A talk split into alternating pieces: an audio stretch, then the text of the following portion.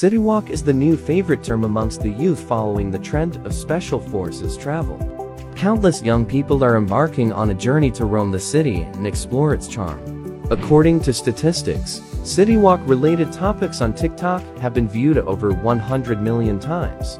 City walk, as the name suggests, is city roaming. Originating in London, England, the original intention of City Walk was to let participants travel like locals. People follow a set route led by a guide, entering the city streets and alleys, viewing buildings up close, and gaining a deep understanding of the history and culture. At that time, City Walk has a high cultural value, emphasizing the importance of heartfelt feelings and a new understanding. But in China, City Walk emphasizes spontaneity and moving at a slower pace for an immersive experience. Participants do not need detailed planned activity, instead putting their trust in the city like opening a mystery box.